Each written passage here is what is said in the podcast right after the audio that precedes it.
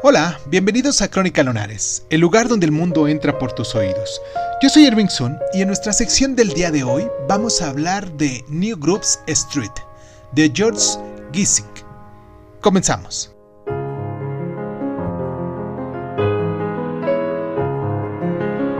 New Groups Street es una de las primeras y mejores novelas acerca del mundo de la autoría nos describe el panorama de la industria editorial a finales de la era victoriana, donde Grissin destaca la escisión entre los escritos literarios y el periodismo popular, tipificando en revistas como la recién lanzada Tip y que ya anticipa, con un siglo de antelación, el consiguiente debate sobre el arte y la cultura de las masas, el autor nos ofrece una valoración fría y realista del mercado, pero también nos afirma que la ficción es capaz de expresar su propia clase de verdad.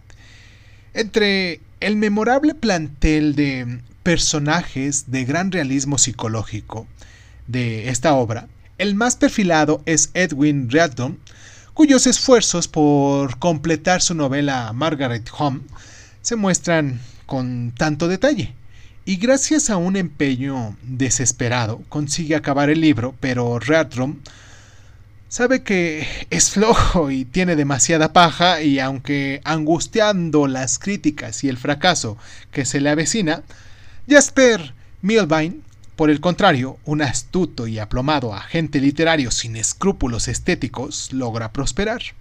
Harold Biffen es un perfeccionista que vive en una boardilla y apenas tiene que comer. Y pues bueno, la novela de Biffen, Mr. Bailey Grosser, un estudio hiperrealista sobre la vida cotidiana y noblemente decente, es el intento de Grissom por precedir cómo será la ficción vanguardista del siglo XX. Entre otros personajes secundarios se encuentra también el irascible Alfred Jule y su hija Marianne. Y pues bueno, Grissom fue un autor más astuto que Realdon, o Biffen, y más serio que Milvan. New Grove Street es su obra más importante en el sentido comercial y artísticamente hablando, y nos demuestra que la buena ficción también triunfa a veces en el mercado.